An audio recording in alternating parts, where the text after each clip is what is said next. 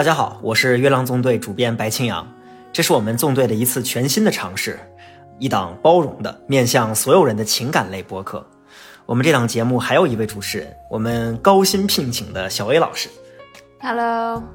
呃，我们真的给小 A 老师很高的薪水，所以才能把他请过来。我们每个月给他给他的钱呢，他交完房租之后啊，自己还可以支配的剩下有九英镑的巨款。啊，对啊，特别感谢白老师。白老师一开始跟我谈薪资的时候吧，给了我两个选项，一个呢是比较有实质实质性的这个九块钱巨款，另一个是比较抽象的他的拥抱。在这样诱人的条件下，那我只能选择了这个九块钱巨款。我想把这个白老师宽广的胸怀留给月亮纵队的女粉丝们。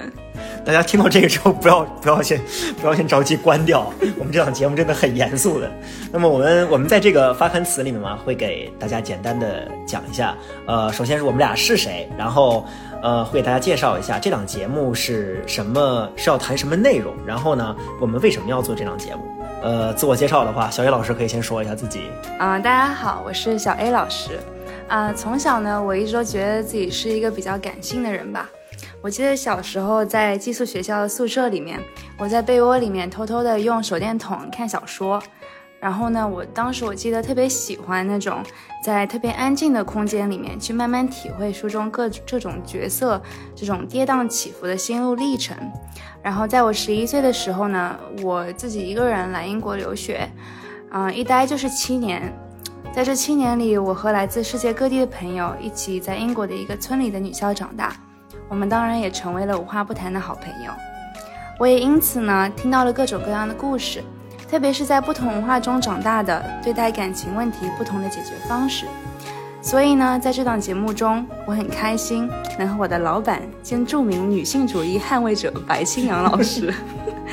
帮我们广大的听众朋友们排忧解难。希望我们能在你困扰难过的时候，给你带来一些欢笑。大家应该其实对我会相对来说了解一些，无论是通过文章啊，还是纵队其他的推送。但是我们今天做这个节目，大家乍看起来其实会跟我们的这个平时的调调有一些不一样。但是其实这一直以来也是我自己会很感兴趣的一个话题。而且小薇老师知道，我们平时自己在私底下聊天的时候，其实我我谈那些内容很少，基本谈的都是这些内容。所以，呃，通过这个节目也给大家展示一下我的一些其他的方面吧。就首先会给大家介绍一下我自己有一个大家还不太知道的，嗯，兴趣爱好，就是当月老。我真的很喜欢给别人传感情，已经介绍成功过五对了，虽然已经分手了四对，但是我现在见到人我都会说，我介绍对象真的很成功率超级高，百分之一百的成功率，大家一定要都来找我。呃，我在给他们介绍感情的这个过程中啊，我就发现他们在成功的在一起之后。我会帮他们处理很多的这种售后问题，就比如他们吵架了之后，还是我会去帮他们斡旋，也会帮他们处理很多，比如排忧解难啊，或者是安慰他们各双方啊等等。然后呢，在这个过程中啊，我会听到他们自己的很多困惑，这些困惑有各种各样的表达形式，但是其实都表达了一种就是现在年轻人对于情感的很多共同的有相似特征的问题。所以，呃，也是像小野老师在他。在他的成长过程中遇到的那些、听到的那些故事一样，呃，我听到的这些故事呢，其实也会让我产生一些好奇心，所以是这种共同的好奇，让我们俩想要一起来做这么一档节目，然后和大家一起探讨一下，一起聊一聊这些共同的问题。我觉得这个节目呢，我和白老师其实也是，嗯，通过两种不同的视角去，嗯，分析当代的一些情感问题吧，或者是啊、当代情侣，就是我们这个年纪的情侣，啊、可能在相处的方式当中会遇到的一些摩擦。我们两个人其实最开始的时候在。呃，讨论这个问题的时候，呃，想了几个不同的话题，然后这些话题都很具有代表性。我们因为我们两个人自己身上都曾经有过这样的疑惑等等，然后我们尝试着把这些就是大家听着很耳熟能详的问题，把它用一种大家都听不懂的语言来 来 phrase 出来。所以最后我们总结出了三个，第一个是时代特征，就是在这种全球化的时代。大家会发现，以前尤其是咱们，比如咱们父母那一代，会有很多像，比如说在北京和在海淀和在东城，或者说在上海，在比如一个在北边啊，一个在南边，这种静安和静安和普陀吧，就已经是超远距离的恋爱了。但是现在不一样，大家会看到很多身边的情侣都是啊，一个在芝加哥，另一个在巴黎，这样子超远距离的恋爱。所以这种全球化的时代，大家都很有可能长时间见不到伴侣，而且现在还是疫情。对，嗯，所以大家会有产生很多焦虑感。对于爱能不能在这么长的距离之下维系，都会有很多问题。第二个问题呢，其实是小 A 老师提醒我，专门我们说可以往这个主题上去靠。对，就是，呃，我们想到的是，比如说我们生活日常生活中会遇到一个非常鲜明的一个问题，就是第一次约会。到底应该谁付钱？是应该 A A 还是应该男生付钱啊？有没有极少的案例是女女生会去付钱？嗯，然后还有就是，比如说在谈恋爱过程当中去买东西啊等等，需不需要通过某一方给另一方花钱来证明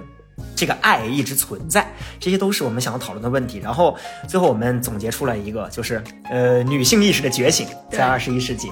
呃，所以女性意识觉醒的一个必然造成的后果，就是男性在这个过程中会有很多，尤其是传统上的男性意识会受到威胁。那么他们在受到威胁的情况下，他们如何协调私人领域的问题？这就是典型的公共学术问题入侵到了私人领域之后，对于我们每一个人的日常生活会产生的影响。所以我觉得这也很值得大家，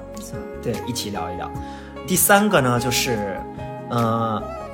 爱情这个东西本身的严肃性。这个其实我觉得小叶老师应该也可以有这种感触，就是呃，以前咱们听到情感电台，嗯，对，都会觉得是很你的月亮我的心，就大家好，我是曾小贤。对，这种会有一点喜剧特征，而且会嗯让大家觉得不是那么正经。对，嗯，而且情感主播一般都是深夜哈，赚不了很多钱。爱情这个东西，毕竟在咱们的日常生活中，在咱们每一个人的生活中，其实呃大部分人的生活吧，可以说是呃还是占据了很重要的一个呃一个空间的，对于我们的日常生活。而且近年来呢，我们看到很多越来越多的人，包括学术界或者学术界以外的人，都越来越严肃的对待爱情这个东西。然后包括嗯，因为我是研究历史的，尤其是文化史，情感史其实是最近二三十年里面一个非常重要的、正在崛起的一个研究板块。大家在历史上，人们在历史上如何看待情感？他们对待情感的态度会不会有变化？他们如何左右了政治、社会、文化、经济等等？这是很重要的研究的领域。所以，这个其实这些大家听起来很严肃、很高大上的问题，跟我们的日常生活、跟咱们的爱情生活是息息相关的。所以，我觉得更有必要一起聊一聊爱情这个东西，大家遇到的共同的问题。没错。还有一点呢，我觉得我们这个节目可以带给大家的呢，就是从中西方两个角度去看，比如说在国外长大的人，或者是在不同的国家长大的人，在不同的文化下长成长的人，他们对爱情的态度有什么样的不同？啊，我觉得这也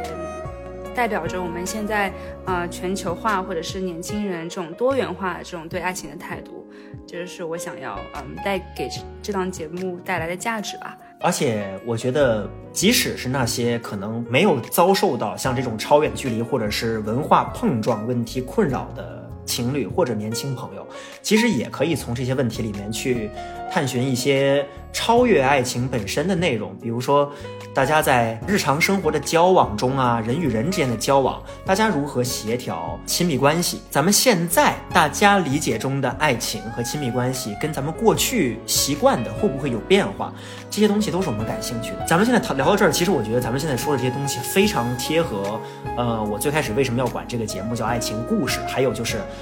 我起这个名字的灵感来源，就是北岛有一首诗叫《爱情故事》，里面有这么一句话，有这么一个诗句。